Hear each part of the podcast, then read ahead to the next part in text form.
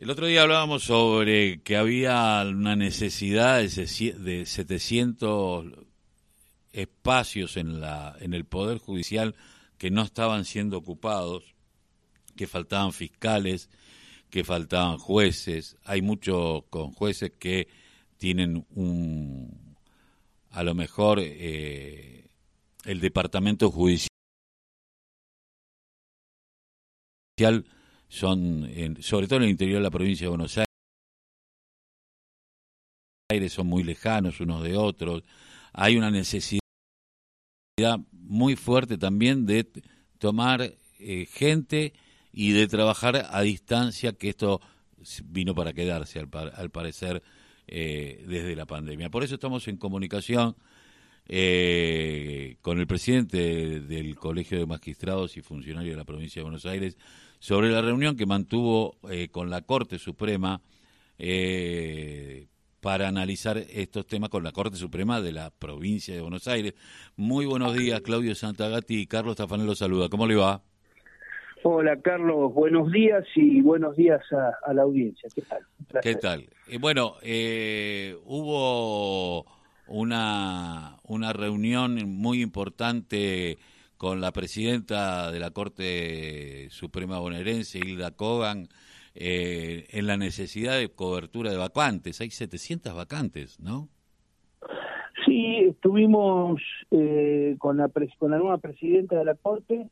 La Corte tiene una presidencia rotativa año a año y la doctora asumió eh, la semana pasada, así que fuimos a hacerle la, primera visita, más allá que nosotros nos, reunimos periódicamente con la Corte eh, a visitarla a ella ya como, como nueva presidenta. Y fuimos a, plantearle algunas de las cuestiones, y una de las cuestiones que para nosotros es más urgente es el tema de las coberturas de la vacante, ¿no? Eh, que realmente nos pone en situación crítica el Poder Judicial de la provincia de Buenos Aires con esta cantidad que por distintos motivos se fueron acumulando en todas las provincias. Sí, teniendo en cuenta de que hay jueces que están sobrecargados de laburo en realidad, porque al no haber, se sobrecargan departamentos judiciales y estos en algún momento, esto de que después uno habla de que la justicia es lenta o que el Poder Judicial es lento, eh, pero si se puede ampliar, esto le daría un dinamismo y cuando la justicia llega más pronto, más justicia a veces siente uno, ¿no? Exactamente, Carlos. Eh, no solo sobrecarga, porque la persona que está, a veces hay jueces o fiscales o defensores que tienen que asumir uno o dos cargos por ausencia de los otros, eh, eh, sino que también en algunos lugares, como, como algunos lugares, departamentos judiciales del interior, directamente no está el magistrado. Entonces ya directamente no, no, no hay posibilidad o la posibilidad de resolución es con alguien que se traslada eh, muchos, muchos kilómetros para resolver. El, caso más emblemático para, para que ustedes lo visibilicen es, nosotros tuvimos la, el fallecimiento por, por COVID de, un compañero asesor de, de Junín, era el único asesor de, menores y de, de, pobres de Junín y ese, y ese cargo lo está cubriendo el asesor del Trenquelauque, un asesor de Pergamino que tiene que hacer 400, 500 kilómetros. Uno por ahí en el conurbano eh, lo ve de otra manera, ¿no? Pero sí, es así, es, es, muy, muy, muy complicada la situación. Eh, bueno, departamentalmente también tenemos muchas, muchas vacantes, entonces, bueno, eh, realmente es un tema que, que, que, no solo sobrecarga a los que están, sino que, como bien dijiste vos, Carlos, hace que, a veces se demore más en hacer un juicio, se demore más en tomar una resolución, porque la persona que tiene que hacerlo, el que tiene que acusar, o el que tiene que defender no está y lo tiene que hacer otro, que hace doble o triple trabajo. Eh, a diferencia de lo que se está discutiendo a nivel nacional con el tema del Consejo de la Magistratura y la Suprema Corte de Justicia, del cual lo voy a preguntar también, pero digo, me parece que en la provincia el Consejo de la Magistratura tiene un dinamismo distinto porque pudo resolver gran parte de las ternas. Sí, eh, por suerte, eh, a diferencia de lo que sucede en, en, otras en otras jurisdicciones, acuérdense que la justicia está organizada de manera diferente según cada provincia o cada jurisdicción, ¿no? como el caso de la Nación o, la, provincia del Campo, la provincia de Chubut. Tenemos diferentes organizaciones. En el caso de, nosotros en la provincia de Buenos Aires, el Consejo es un consejo donde eh, los, distintos actores trabajan más allá de las diferencias en conjunto y realmente yo diría que hoy el Consejo de la Administración está prácticamente al día en la resolución de las termas. El tema es que hay algunos cargos que todavía no han sido enviados eh, por parte del Ejecutivo al Senado y algunos, muchos, todavía no se han podido tomar examen. Entonces ahora, justamente ayer, hubo todo un llamado muy grande de exámenes que empezarán a tomarse en julio o en junio, lo cual va a empezar a agilizar y después posteriormente se harán las ternas, ¿no? Así que ahí tenemos el, cuello de botella, pero principalmente, eh, y a eso hay que sumarle que en la provincia de Buenos Aires nosotros tenemos el requisito de que para acceder a ser magistrado, eh, juez, fiscal, defensor, asesor, tenemos que hacer una escuela judicial. Entonces hay que estudiar en la escuela judicial y después recién se pueden hacer los exámenes. Entonces, bueno, eso, la puesta en funcionamiento del sistema hizo lento todo, pero sí el, Consejo en eso está estuvo a la altura de las circunstancias y está al mira. Este, y principalmente también es muy importante el, trabajo de nuestros consejeros, que son los que nos representan a nosotros. Nosotros tenemos dentro del Consejo de Magistratura seis consejeros, tres titulares y tres suplentes que representan a la justicia, que son un poco también los que motorizan todo junto con los demás, ¿no? Seguramente. El otro día eh, hablábamos con el juez Meiner y él decía, los jueces de la provincia de Buenos Aires no vivimos en country, eh, ni vivimos así pomposamente como muchas veces se muestra que vive gran parte del Poder Judicial de la Nación y si somos tipos que vamos todos los días a laburar y muchísimas veces nos encontramos con con sobrecarga, con resolución de, de conflictos cara a cara, ¿no? Eh, eh, ¿Cuán distinto es la provincia de Buenos Aires y cuán importante sería?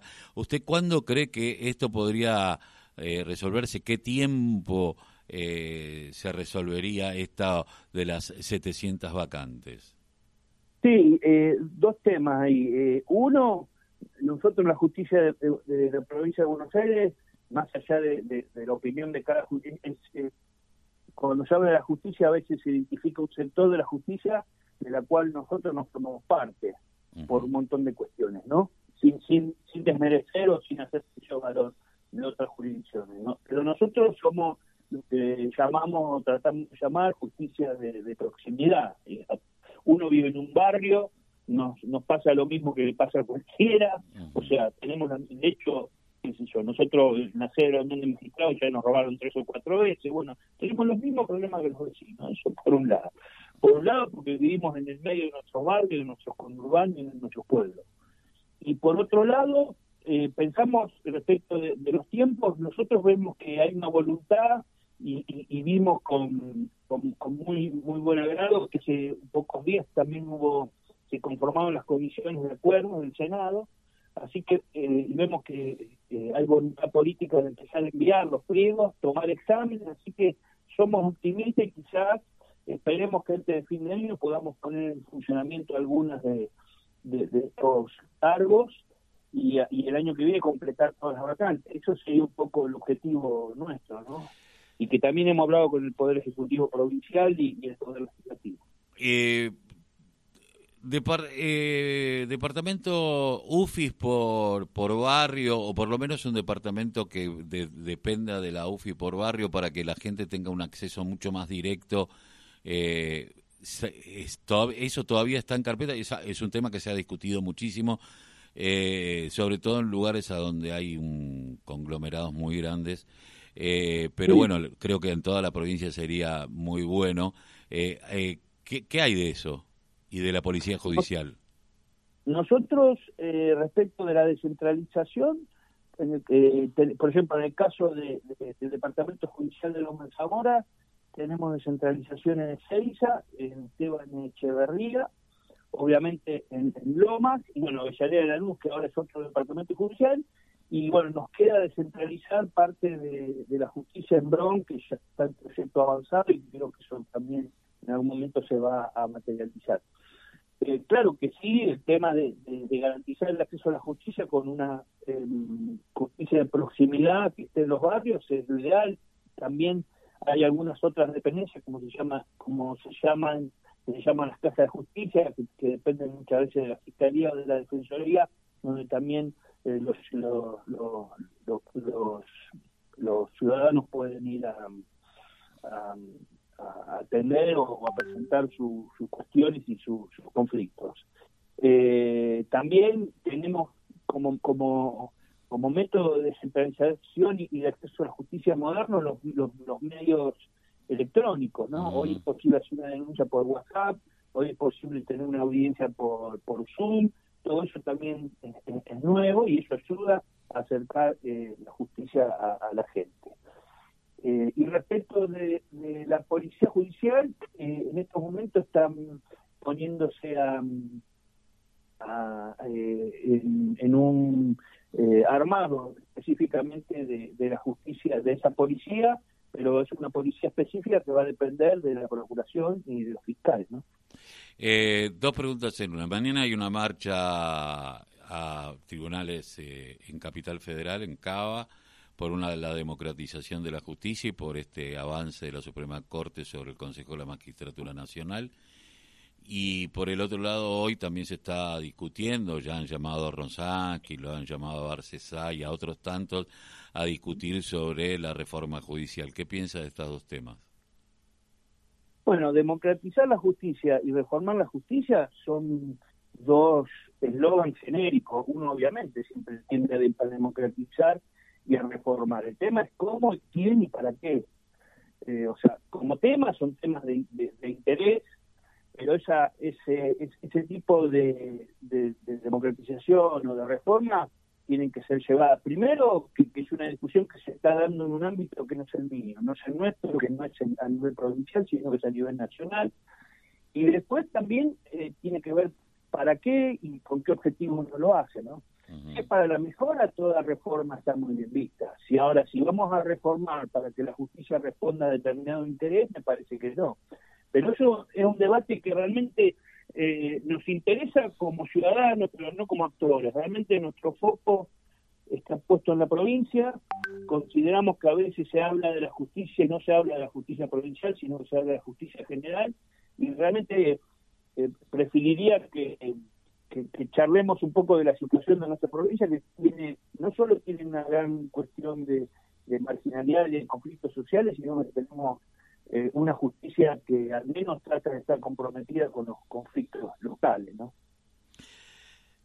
Le agradezco mucho que haya pasado por la voz, el grito que le calla el silencio aquí en la radio de la Unión Nacional de Club de Barrio. Siempre es un gusto hablar con usted. Un abrazo. Bueno, a, disposición, Carlos, y, bueno, un gusto también, un saludo para toda la audiencia y un placer poder charlar estos temas y acercar esta idea del Poder Judicial a todos los escucha. ¿no? Seguramente. Muchísimas gracias, Claudio. Un abrazo. Un abrazo, Carlos. Un abrazo. Eh, Claudio Santagati, presidente del Colegio de Magistrados y funcionario de la provincia de Buenos Aires, aparte defensor en el Departamento Judicial de Lomas de Zamora.